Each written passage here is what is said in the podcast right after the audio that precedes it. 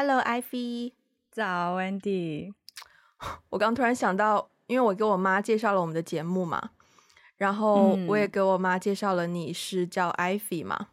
然后呢，嗯、妈妈，我很爱你，我也没有要嘲笑你的意思，只是说，就是分享给大家你很可爱的一面。就是我妈妈在尝试发音你的名字的时候呢，她大概会把它念成 Effie。哦，没事的，阿姨，没事，阿姨，尝试是好的，很可 爱好，对吧？虽然我已经制止他这样叫你了，嗯、但是、哦、真的吗？其实我已经习惯了，我身边的很多叔叔阿姨，就如果知道我叫艾菲的话，也会也会这样子，就是有各各种各样的口音的发音，我都已经接受了，真的。对，没关系，妈妈，我们继续慢慢来啊。嗯，好，跟妈妈对完对完话，我们回到今天隔空对话，对，隔空。嗯，前两天跟不同的朋友聊天，然后。第一次跟一个朋友聊天的时候，那天我们的话题 somehow 去到了说，我想想要怎么开始，就是这一长串的 conversation history，可能还是要重新提一下。就是呢，我在 YouTube 呢有被刷到，有被 prompt 到一个 shorts，一个短视频，然后在那个短视频里面呢，就有一个女生，然后她就在讲说，她最近经历了一个友谊上的分手。首先，这是一个全新的名词，嗯、我从来没有听说过。然后呢，他说他呃，就是跟那个女生，跟他的一个女生好朋友，就从此就是不再是朋友了啊。我觉得就绝交了呗。然后呢，他为了疗伤，嗯、他就一个人呢去到了一个呃岛上或者是一个度假的地方，在那边待了三天，去就是从这个友谊分手当中走出来。我看完那条视频呢，因为这女生的视频其实不间断的都会。演算法会推给我，然后我一开始是觉得有一点不舒服，但是我没有做什么行动。但是我看完那天那条影片，我就直接告诉演算法说不要再给我推荐这个频道，因为嗯，就是首先我从来没有听说过友谊分手这样的一个 term，然后其次呢，我会觉得我在我的交友过程当中，我常常是一个很舒适的状态，就是我相信我交友的眼光，我也相信我交友的方法。但是当我看到这样内容的时候呢，我其实是会有一点点怀疑我自己交友的方法是不是有待提升，或者是有什么漏洞需要被弥补，是不是我没有注意到说啊，其实友谊的关系也需要好好的去维系，要这样做那样做。然后当我开始有我发现我有这个思维的时候，我会觉得很可怕，就是嗯，我就发现说好像有一种东西在淹没我的直觉，淹没我的。交友，然后呢，我就发现同样的东西其实可以套用在男女关系上。我们就是前面很多期节目纸上谈兵聊了这么这么多的内容哈，就是关于什么恋爱脑也聊过啦，什么姐弟恋也聊过啦，什么分手啊，blah blah blah blah。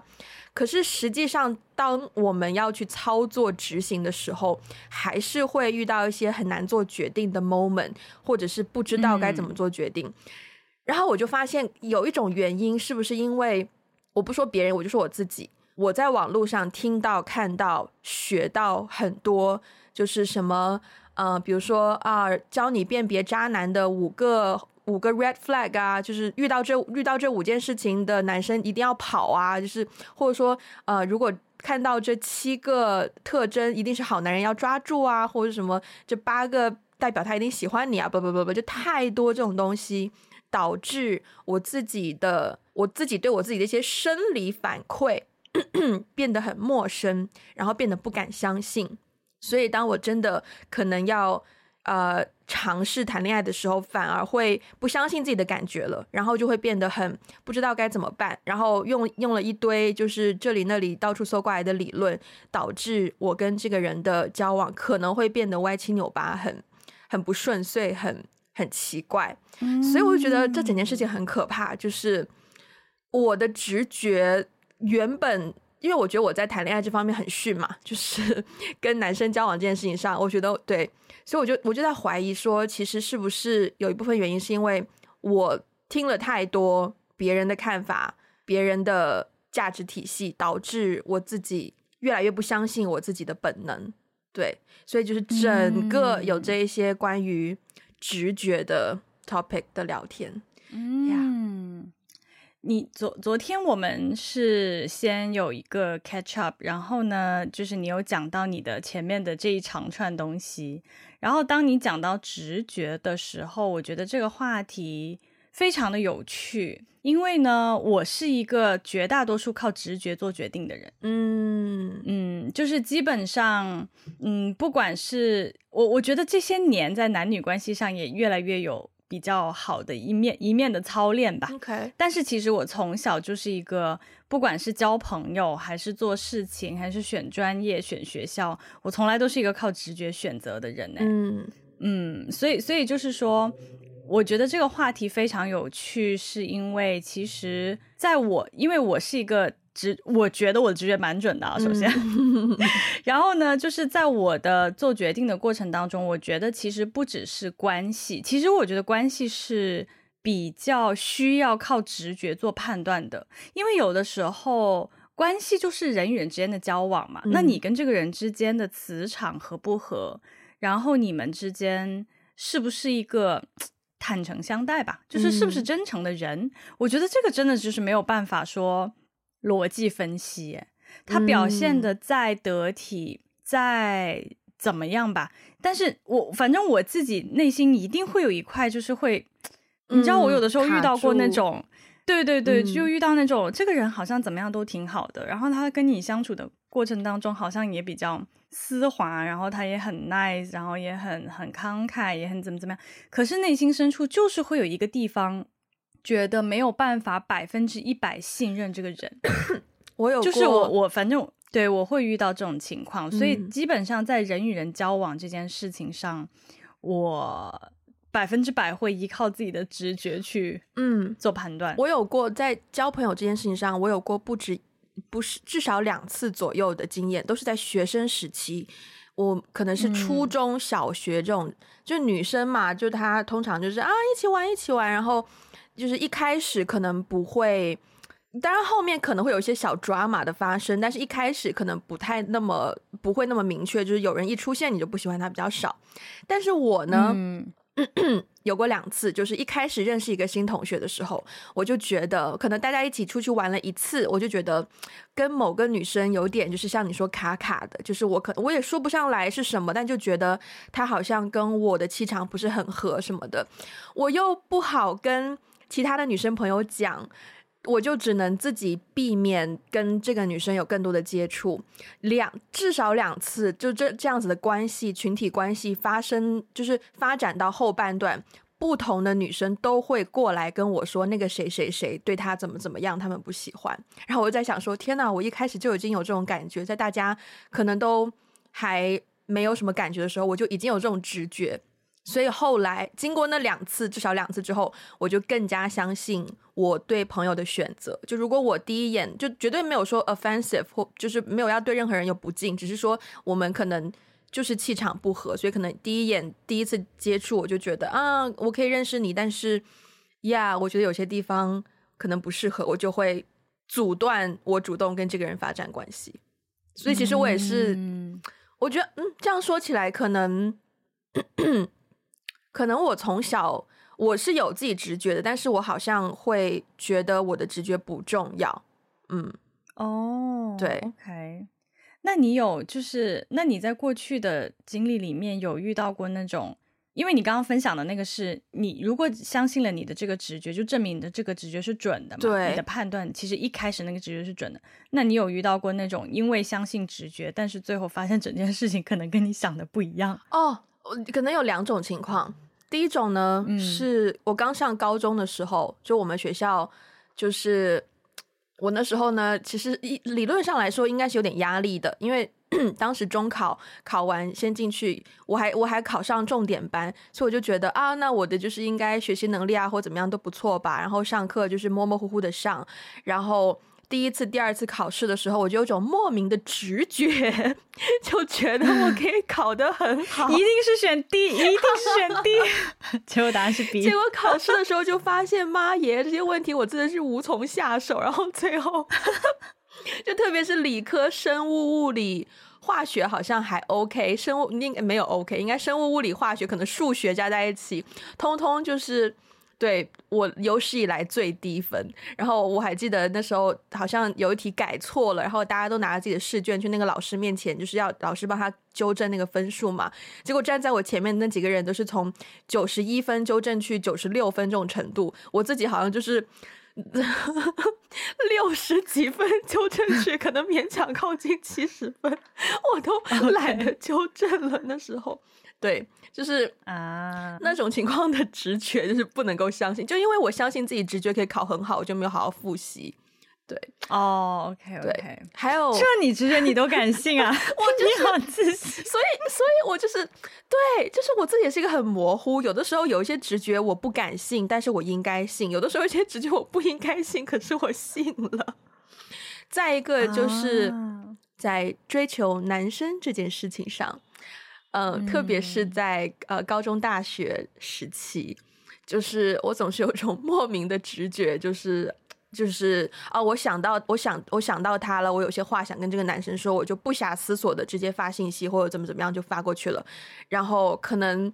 就是这种行为吧，可能对方，当然这个这件事我还是不觉得是我搞砸或者怎么样，我觉得纯粹是两个人就是不合，或者是气场没有在一个。那个对对，没有 match 才会导致对方可能会后来觉得啊，你不要再发这种信息给我了，或什么什么的。对对，嗯，就就不展开讲了啊。哎，好好，不不不展开讲，不展开讲。我我我觉得我觉得很有意思，是因为在考试这件事情上，我从来没有直觉这件事情，就我的直觉从来没有蔓延到考试这件事情上，所以我我自己是我自己后来总结哦，就是。呃，我在做，我在做人，不是 我在交朋友这件事情上，就是我在人与人之间的交往上，我几乎是不假思索的相信自己的直觉。嗯，嗯，我几乎没有在这件事情上错过。我觉得，嗯，就是，嗯，我说的错过的意思 是，可能有一些人，我一开始见到他，虽然大家都说他很好啊，很怎么样，很大，可是有的人，我一开始见到他，我就是隐隐的会有一种。很奇怪，有一种疏离感或者这种担忧，我就会我就会隐隐的不会跟他走得太近，嗯，对。然后呢，好几次，其实直到最近这些年，包括我可以分享一个前前前几年也是尝试创业的一个经验，当时好像也有在节目里面跟大家分享，最后那个创业就是没有没有没有做成嘛，其实就是跟那个人当时的那个人我们关系有一个破裂，嗯。然后这个关系就是相当于当时相当于是一个合伙人的关系，然后当时这个关系破裂，其实很很微妙，是因为，呃，我当时觉得有一种被欺骗的感觉。可是我后来回溯我们两个的关系，其实我们也认识五六年了，在最开始认识的第一年里面，我跟他的关系就有一种，我我自己就是也会有一种隐隐的，怎么说呢？担忧，我不知道那个担忧来自哪里。可是我在跟他整个，对，嗯，可是我在跟他整个交往的过程当中，我们整个都很很顺利啊，很丝滑呀。然后他也好像对我很好啊，很坦诚啊。就是我我我当时觉得有一种被背叛的感觉，是因为我会觉得过去五六年我们不是关系都走得挺近的嘛。嗯，但是到就是真正后来那个结果。就我有一种被背叛的感觉，最后我们就是就就像你刚刚开头分享的那个影片《Friendship Break Up》那种，嗯，所以所以我可能觉得我跟他从来都不是真正的友谊，嗯，不是不是不是那个绝交，其实是基于一种利益利益之上的，就是因为他想做一些事情，我也想做一些事情，我们就两个人一起做，因为创业嘛，毕竟涉及到一些利益的东西，嗯，就是可以利益最大化，所以可能从一开始他就不是一个单纯的友谊。然后我再回溯最最最最开始我认识他的那第一年，其实我对他是有一些疑问的。就我们在相处的过程当中，是有那么几次，有那么一点点的那种，我内心有一些一点点的这种忧虑和和和疑问存在，但是我硬是把它压下去了。嗯嗯，结果结果最后就是这个，所以所以后面那个结果，我当下觉得惊讶，我当下有很多。哦、呃，愤怒啊，生气的情绪。可是我回溯我们的关系，从最开始其实就是有一些那种隐隐的不不安。嗯，包括以前谈恋爱也有，就是谈恋爱的时候，可能刚开始遇到这个，我就有种隐隐的不安，我都我就没有觉得他是一个什么很认真的人。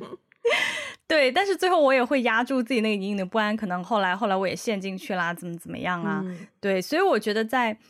就是说我我有遇到过那种因为没有相信自己的，因为没有非常确信自己的直觉而掉坑的经验，嗯、但是我没有那种因为相信了直觉而掉坑的经验，所以我现在还是在至少在人与人的关系上，嗯、我会非常的相信我一开始感受到的东西，嗯。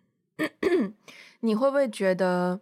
生？你觉得生活当中有什么情况是不应该相信直觉的吗？因为我们前面讲了很多都是，嗯，要相信直觉。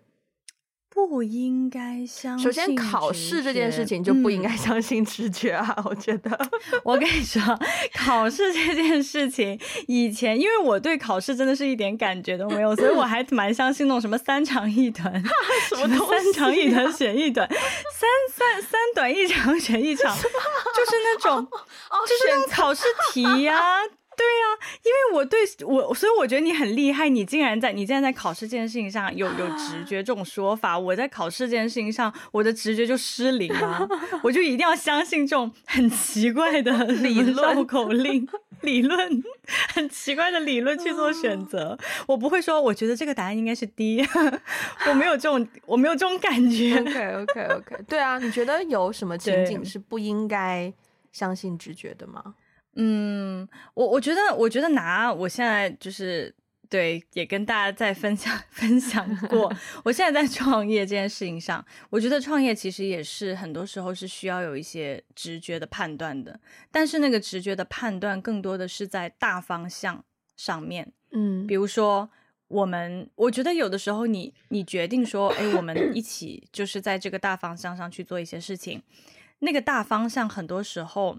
因为大家都看不看不见未来会发生什么，嗯，所以其实那个大方向的判断是很难用现在的理性分析去分析出一个结果，然后就说好，我们就走走走这条赛道。因为很多时候创新它就不是这样子走出来的，对，对嗯，它就是冒险。像苹果手机，苹果一开始被发展发发发展出来，其实它也不是一开始就有一个很深深思熟虑的一个理性的判断，所以我觉得。在做事情上，比如说大方向的判断，可能是需要更多的，也是需要一些直觉性的东西。但是呢，判断了这个方向之后，比如说未来我们想要走到，我们现在在 A 点，我们想要走到 B 点，那 A 怎么走到 B？那这个真的就是要去执行，嗯，就是我们需要一步一步的去计划、去执行，走到那个位置。嗯、这个部分真的就要需要一些理性的。理性的分析和就是深度的分析和一些逻辑的思考，才可以知道说，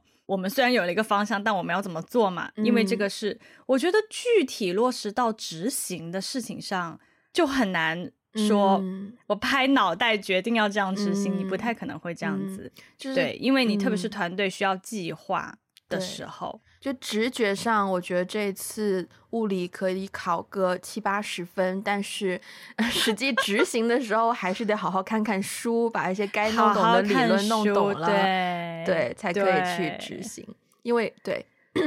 我之所以会有这个问题，是因为，错嗯，我的行业啊，我说我的行业就是电影这个行业，特别是做电影导演这件事情，呃，创作本身是一个很多。直觉的行为和直觉的决定，包括演员也好，嗯、就各个岗位都会有一些嗯直觉，包括审美。我说审美好了，审美可能审美非常靠直觉耶，我觉得，嗯，很多人都这样说，但其实直审美是需要被培养的。审美的直觉不是说你与生俱来的，嗯、审美的直觉是需要你去，你是可以改变自己的审美的。但是很多人，嗯、我觉得。有有的时候，大家可能会神化了审美这件事情，就觉得啊，那个人审美好好，好像就是他天生审美很好一样。但其实真的是要看他每天都看些什么东西。有一句话叫做 “You are what you read”，或者是 “You are what you eat”，或者是 “You are what you see”。就其实就是，呃，你看的是什么，吃的是什么，呃，学到是什么，这些都可以表现出来你是什么。就是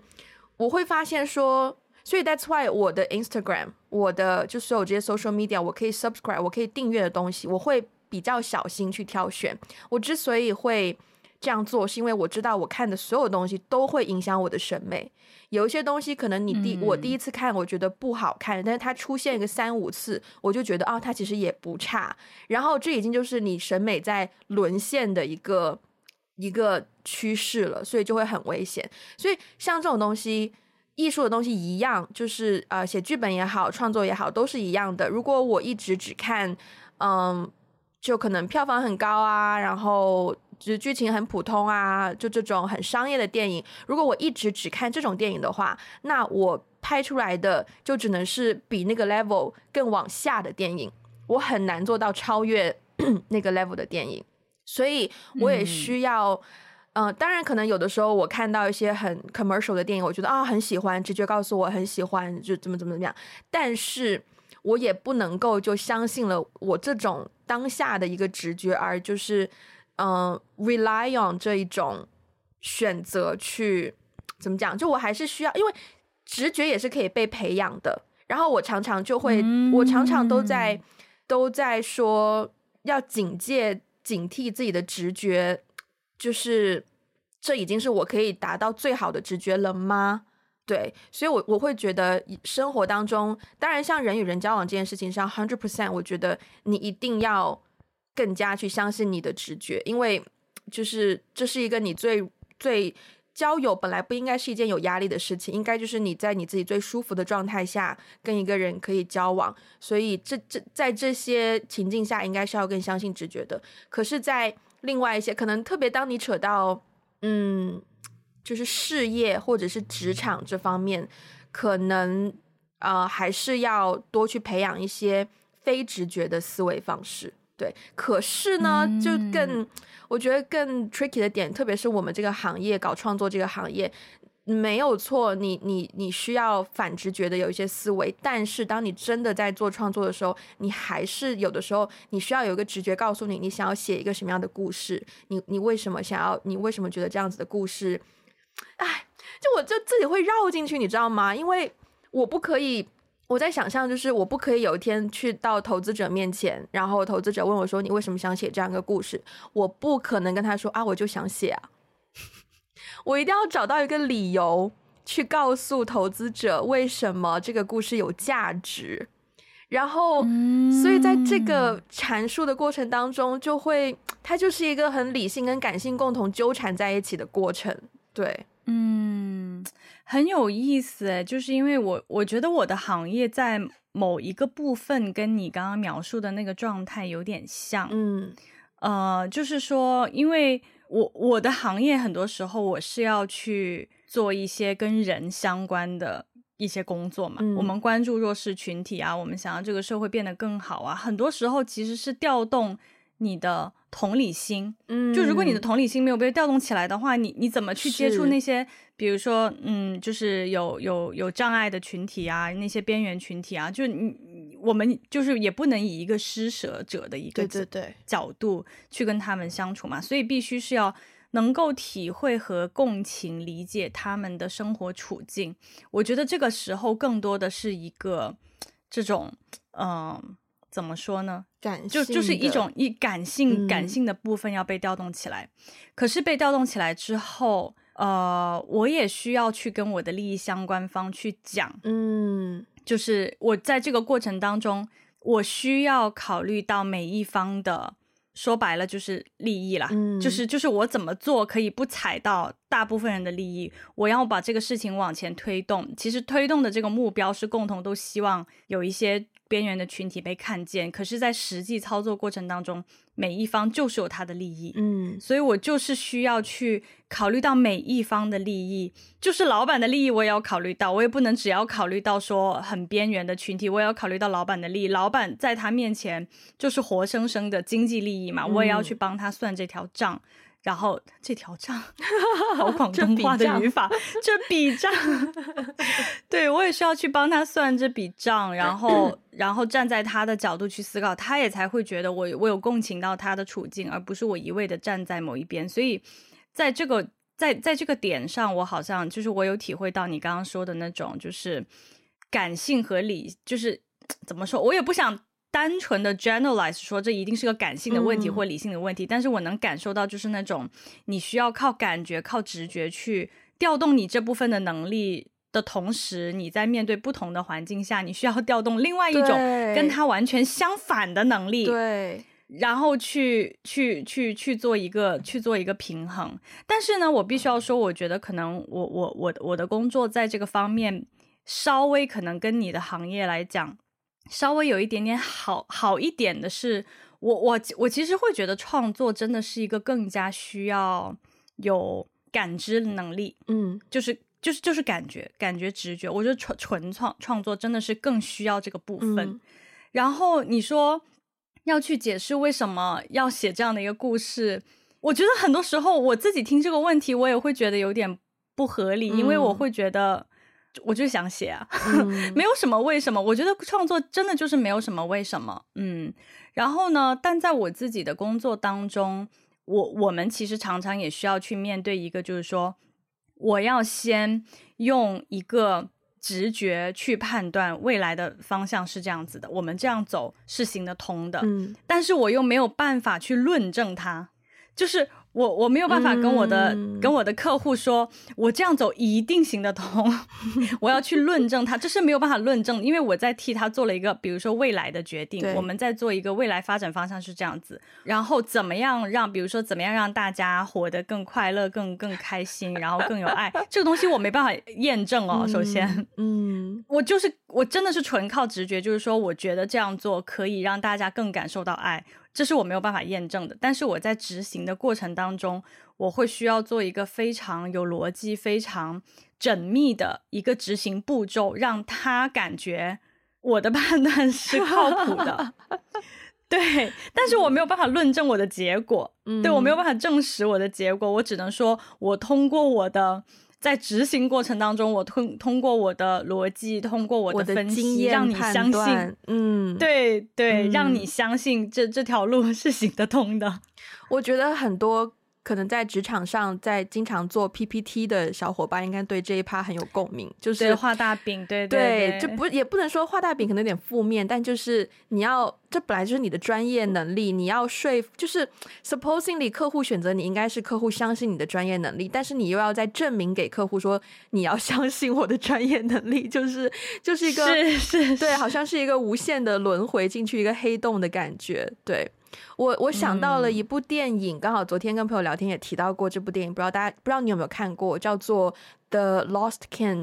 嗯，没有看过哎。呃，也不算很不算很新，也不算很旧，两千应该二零二二年的电影，然后是一个英国的算是喜剧片。然后那个电影呢，就是讲有一个嗯、呃，算是中年妇女，然后呢，她因为经常做家庭主妇，然后突然间有天有个想法，就是她有一种她的她有一个直觉。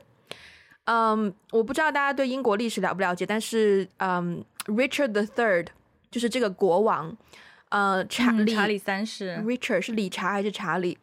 反正就是对。Richard Richard the Third 在莎士比亚的很多作品当中呢，都是以一个暴君的形象出现的，包括，嗯，这其实是一个真实的事件，就是呃，这部电影是真实事件改编的，然后所以他他的口碑非常的不好，但是这个这个这个女人呢，她去有一天就突然有个直觉，她觉得 Richard 在跟她沟通，然后跟她说她是被冤枉的。然后这女的呢，就觉得 Richard 是被冤枉的，她觉得 Richard the Third 是被冤枉的，而且他就埋在呃他所在的城市的某个地方，具体哪里我不记得啦。然后呢，他全部就凭着他的直觉去查资料、找人帮忙什么的。可是很多时候，他都是靠着他的直觉驱动，去相信他做的这件事情是正确的。嗯，整个过程当中。我觉得整个整个过程很有趣，因为她是一个女性嘛。然后呢，她在我记得印象当中一句台词，我最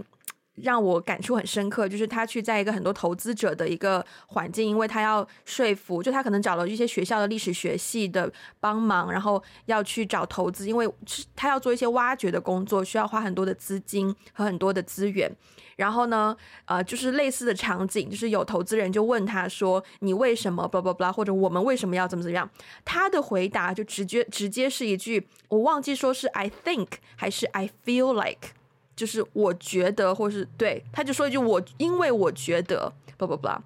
然后呢，底下的人就就反驳他说，你不能因为你觉得而说，你觉得说服不了我们。当然，最后最后最后还是就是故事是一个比较 happy ending 的完美收场。可是，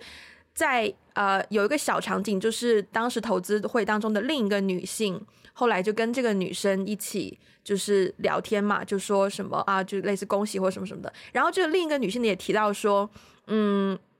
我忘记，反正就又在 echo 了一句关于这个女生说我觉得这件事情，就是这女生好像提醒她说，下次在别人面前不要只说我觉得，还是怎么怎么样。就虽然整个故事的核心并不是我觉得，可是就这个台词让我印象非常的深刻。就的确，她靠她的直觉。完成了一个壮举，然后就真的就是历史在历史上留下他的名字了。但是这一切的一切的开始，真的就只是他觉得，就是一个很直觉的东西。所以，就对这部电影，我推荐大家可以去看一下，嗯、很不错哎、嗯。我我我已经开始很感兴趣了，嗯、因为我我我其实比较有共鸣的地方是，呃，之前有讲到我是基督徒嘛，就是我我其实很多时候做决定会通过祷告，嗯，去做一些决定。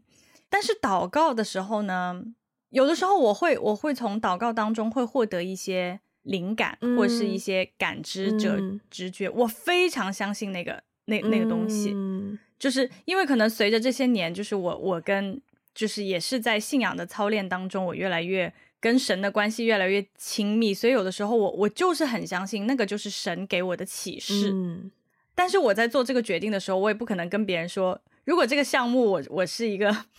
CEO，嗯，随便随便说，对，就是如果这个项目里面我需要向我的团队负责，我也不能跟我的团队说，我觉得、哎、就是神跟我说。啊，对，我在祷告里面就神跟我说，我觉得就我不能、嗯、我不能这样子，嗯、对我还是需要我还是需要去也自圆其说吗？这样讲，就是我还是需要去证明说为什么我觉得这个方向是一个。比较不错的方向，合理，嗯、合理的方向，我们我们可以往这个方向走，嗯、试试看。但真的就是，嗯，我觉得这样讲好像听起来有点宿命论的感觉，因为我自己在过去这些年，我也尝试过创业，然后我也看周围，其实我周围很多人创业，嗯、然后我我觉得看到大家就是起起伏伏、起起伏伏的这个状态，有的时候我是觉得。很多时候，大家想要做的那个事情，至少我自己个人经验，我一开始很想要做的事情，最后未必是那个事情。诶，就是最最后做成功的，未必是我一开始很想要做的那个事情，而是说，可能就是在尝试的过程当中，有一些东西，它就它就突然就来了，就是就是有一种顺势而为，做的作者，反而就真的是很多时候就是靠很多个那种 moment，你的直觉，你就是觉得，诶，我一开始没想过这个方向。但是这个方向，it might work，可能是一个可以可以行得通的方向，那试试看喽。然后就是这个试试看，很多时候就反而走到了一个，嗯，我完全没有预料到，但是我我觉得他可能会走得通的一个方向。这这是我这些年对，就是身边的人，不管是创业还是创作者，还是我自己的一些经验的总结。我觉得很多时候真的就是顺势而为，然后可能有的时候真的就是那一下那个灵感一下点到那。就觉得，嗯，那就试试看，可能搞不好就行得通了。我觉得这期节目可以是一个 drinking game，就是每一次你或我说我觉得的时候，大家就要喝一口，看你们会喝多少。因为就在你前面那段话，你已经用了至少四次，我觉得是是，完了完了，嗯。但这也哎，你知道我在做那个，你说你说。嗯就因为我不是在做那个 transcript 嘛，嗯、就是就是我们的节目我在做文字稿。其实我每次做文字稿的时候，我都会非常清晰的看到我们每一个人的口头禅。我会说很多我觉得，然后你会说很多 you know。对，而且而且，因为我们是中文播客啊，嗯、就是 you know，然后你的这个 you know 出现的时候就会非常明显。然后我每次做文字稿的时候，就一长串，然后就好多个 you know you know you know。但是这也符合我们两个人的 MBTI，因为我们那个第二个字母不就是是什么来着？N，它代表 intuitive，对，它就是一种直觉嘛，所以我们两个人本来应该性格上就是比较相信自己直觉。你说你我我是觉得每个人都有，我是觉得 你被我传染了。我认为，哎，我认为每个人，I think，我认为每个人都有直觉。我依然这样认为，只是说，嗯、呃，每个人，我觉得直觉是，我觉得直觉是人天生的一种生理本能，或者是，嗯，对，应该人天生就是有直觉的，只是说随着每个人不同的成长环境、成长方式，他可能在某一些阶段就慢慢、慢慢、慢慢被消磨了，然后被其他的一些。呃，给掩盖了其他的做决定方式，掩盖了。对，我是这样认为的。嗯，明白。因为刚开始呢，我们在聊关于直觉这个话题的时候，我我记得昨天我们就有聊这个话题嘛。嗯。然后我说，不是每个人都有直觉。嗯，我觉得，因为我在跟一些。朋友聊到我的很多的人生决定的时候，我会发现很明显的有一些区别，会有一些分化。嗯、有一些朋友呢，就比如说我跟他讲说，嗯，我觉得怎么怎么样，这是我的直觉。就是未来这个方向或是什么什么，就是我在做一些判断的时候，其实是基于一些它不是一个深度的、理性的、有逻辑的分析，嗯、就是一种感觉。嗯、然后对方有的朋友呢，对方也会有同样的那个感觉出来，对方也会觉得说，嗯，我也觉得，就他也会说出一些他对于一些事情的感知，然后我我可能会发现，因为我们两个在感知上是比较敏感的人，嗯、我们是，我们很多时候是能够感知到一些。未来的一些趋势，或是感觉感知到一些下一步要怎么样去做判断，嗯、可能大家都没有一个没有办法丢出来一个非常完善的理性的分析。嗯，诶，但是我有另外一些朋友呢，我每次跟他说这些的时候，他们就会觉得我不靠谱。对，有另外一些朋友就是会帮我丢出一个你知道 pros and cons，Wow 然后然后就是那个。你知道那个什么是咨询行业里面的各种表四个维度什么的，四个维度什么之类的，就是丢出各种表格，然后开始来跟我分析一大堆。结果最后分析完之后，我还是会选择我直觉所相 信的那个决定，当然没有什么用的。我跟你讲，对，所以我我在这些年我观察我的朋友们，特别是 MBTI 出来了以后，嗯，就是也不是出来，出来很久了，但是 MBTI 开始成为一个大家在。讨论的像星座一样非常热络的在讨论的话题的时候，我也会比较好奇大家就是 MBTI 到底是什么嘛？确实它有一定的，它会呈现出一些规律，嗯、就是但凡因为我们都是 N 嘛，对但是但凡它的那个对应对应的那个词是 S 是 S，嗯、就是 sensory，嗯，对，然后就是但凡是 S 的人，我每一次跟他们讲我的决定，我或者是我的。感感知我的直觉，我的第六感怎么样的话，他们都无法产生什么共鸣，嗯、都会丢出一些非常多的各种各样的分析出来。嗯，所以我才觉得，咦，好像，所以我也会思考说，是直觉是不是每个人都有？嗯、为什么有的人好像好像这方面好像显得有点失灵？嗯，或者是说他的做判断的方式，他看待世界的方式，就是需要不停的论证。他需要不停的论证，不停的分析，他需要看到、摸到实际上发生的事情，他才可以做下一步的判断。对，嗯、可能不像我，我有的时候我就是做一个梦，哎，真的有的时候我会在梦里获得一些释怀。嗯嗯，我也会，就是、就我一直想不明白的一些事情，做了一个梦，我第二天起来我就释怀了。嗯、所以你说我到底是在梦里面经历什么？你说我的梦可靠吗？你说它可靠也可靠，不可靠也不可靠。可是我就是释怀了。嗯嗯，我还是认为人都是有直觉的。然后我刚刚突然想到一个画面是，是我们经常看到一些可能交通事故的新闻，然后通常会说司机出于本能反应，或直觉反应踩了刹车，嗯、或怎么样救下一车人，或者是乘客当中有人出于本能反应冲到司机的位置上，然后做了什么事情，然后救下一车人，等等等等，那个就是纯直觉，都就甚至于比直觉更，嗯、我觉得应该算是本能，对，一种生理本能去做，也不是每个人都有这种本能的，这个我我觉得也有机会，就是不同的人在面对那样子的处境，可能的确会有人当下会不知道该怎么做。他没有任何一个直觉判断他做某一个动作，但是的确有的人就是会有那个直觉判断。可是我又想到，因为像在特别是在舞台剧或者是所有的表演艺术里面，有一个事情叫做彩排。彩排的目的呢，就是你可能嗯，当然彩排有很多目的啦，但是有一部分目的就是 for，比如说你可能本能不知道你要怎么。去演绎一句台词或一个动作，但是你多做几次之后呢，那个可能就变成了你的本能。你每一次出现了那个动那个台词，你就会 trigger 到你一系列的情绪或者是什么。嗯，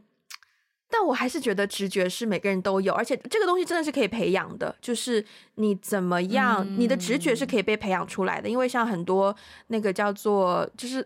嗯，那叫什么也不叫嗯，就是 for emergency，就是 for 哎，那叫什么呃。应嗯变通应变什么应变能力对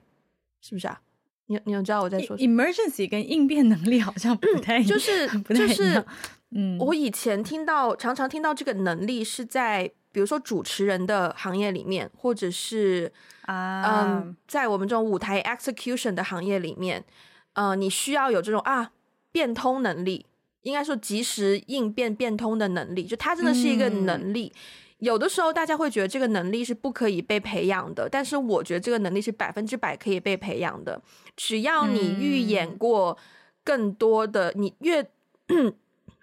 天这语法不太行啊。The more situations you have practiced，就是你演练的紧急状况越多，你所拥有的能力变通能力就越强。对。嗯，对，你说这个，你说这个，当他真的在实行这个应变的时候，它是一种直觉吗？它是。可是你说这个是他天生就有的吗？也不一定。嗯，你说服了我了，就是我我现在也觉得是每个人都有的，是因为我刚才在思考这个问题的时候，我在想，虽然我的比如说我的 MBTI 是 ENFP，我我的那个有是，我的这个这个是 N 嘛，嗯，对，但是那就代表我没有 S 的能力吗？也不，也不是，对。只不过我们更多的被调动出来使用，或是习惯性的使用 N 这个能力，所以与之相反的话，那对他们就是应该是所有的人都有所有的这种能力，嗯、只不过有的人他天生就是对于这方面的能力更加敏感，或者是说，我觉得也有后天塑造的因素。我 somehow 觉得，我又觉得。就在东亚东亚文化里面，确实是比较不太容易培养出很多呃能够调动自己直直觉啊，对直觉啊、第六感啊、感知能力的，是因为可能很多我们在成长的过程当中，我们的情绪就是没有那么被鼓励 aware of 对被鼓励被被鼓励去表达和识别自己的情绪。我觉得这个跟情绪是很有关系的，更多的可能是调动我们的理性思维分析。对。嗯，所以对我，我现在也觉得，直觉每个人都有，对，只不过在成长的过程当中，有一些能力被更多的使用，有一些能力更多的被压制下去了。嗯，我觉得无论在，我觉得无论在任何的情境下，我的底线就是，嗯，呃，我需要有直觉，我需要 at least 至少把我的直觉的选择 take into consideration，就是它是。嗯呃，需要被我顾虑到的一个选择，我不能够完全忽略它，我一定需要把它作为一个选项，然后我也可以有理性分析过后的选项，然后最后 depends on 那件事情是一个什么样的决定，对我的影响会更多是哪个方面的，我再去依据这两个呃，可能是不一样的。决定做选择，当然有的时候我的直觉可能跟理性分析得到的结果是一样的，那就是最好。但如果不一样的话，我可能就会好理性哦。我觉得我，你怎么突然之间给自己下了一个这样的结论？好奇怪，就你前面还在分析，就我对啊，我真的觉得我很理性哎，就我要先先感性了，然后把它作为一个选项，然后再理性的，然后再理性的收回来。哇，嗯，哇，那最后我分享一个不太那么理性的故事，来来来就是这也是一个直觉的故事。我刚才有讲到说，我非常相信我在交朋友的时候，就是不一也不一定交朋友，因为我们在工作当中也会遇到很多合作伙伴嘛。嗯、其实这些跟你有工作关系的人，你们未必会成为很好的朋友，但是我觉得合作一定要基于信任，对，就是人品嘛，就是你其实就是要看这个人的人品。然后呢，说实话，我觉得在我们我们的这个社会环境里面，在做生意这件事情，能遇到人品靠谱的也不多，也不多。嗯、然后我的我有过我我有过一个经验，就是我有一个朋友，我发现呢，就是他在生活当中，我们未必会成为非常好的朋友，因为我们性格也有一点不太一样的部分嘛。嗯、呃，但是呢。他在做事情方面非常的靠谱。我说的这个靠谱的意思是我完全相信他的人品是讲信用的，嗯，就是他是一个讲信用的人，然后他也不会在内心有很多打着一些小算盘来占你便宜的，嗯，他内心有任何的算计，他我我相信他的人品，他是会拿出来跟我跟我讨论的，嗯，跟你讲的这样的一个人，对，所以其实，在工作，在我们达成合作这件事情上。我是非常相信这个人的，但不代表我们就会成为什么好闺蜜啊什么之类的。嗯、对。然后有另外一个人，就是另外一个一个朋友。其实我后来跟那个朋友联系也比较少了。就是另外一个朋友，他是那种我也会称他为朋友。呃，我们确实私下里的关系，我们私下里交流有一段时间蛮多的。我也会 enjoy 跟他，就是一起出来玩啊，出来交朋友啊，怎么样？可是我的直觉就会有一种对这个人我没有办法百分之百的信任，嗯，嗯，然后以至于所以后来我们真的有一些机会可以达成一些呃，就是工作上的合作的时候，其实我我我都会比较谨慎，我甚至就是后来就拒绝了，因为我我的直觉好像总告诉我就是说。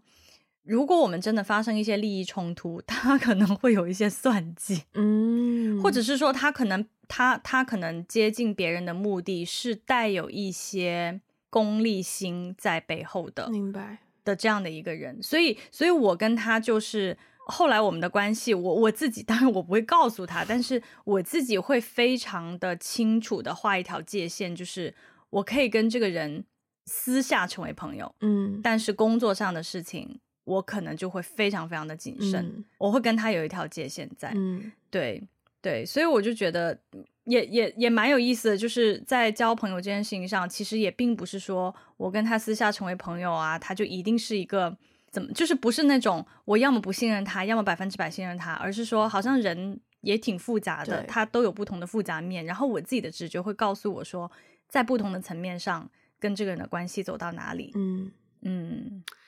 嗯对，所以其实理性、对直觉跟逻辑分析这两个是应该要并存的，绝对没有说任何 moment 是可能就是呃，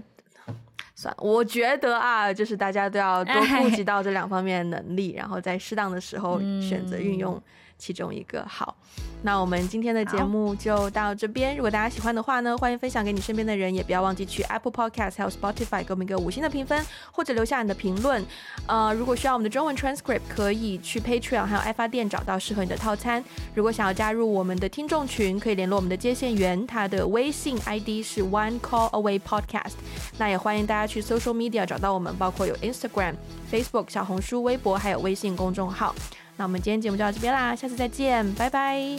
拜拜。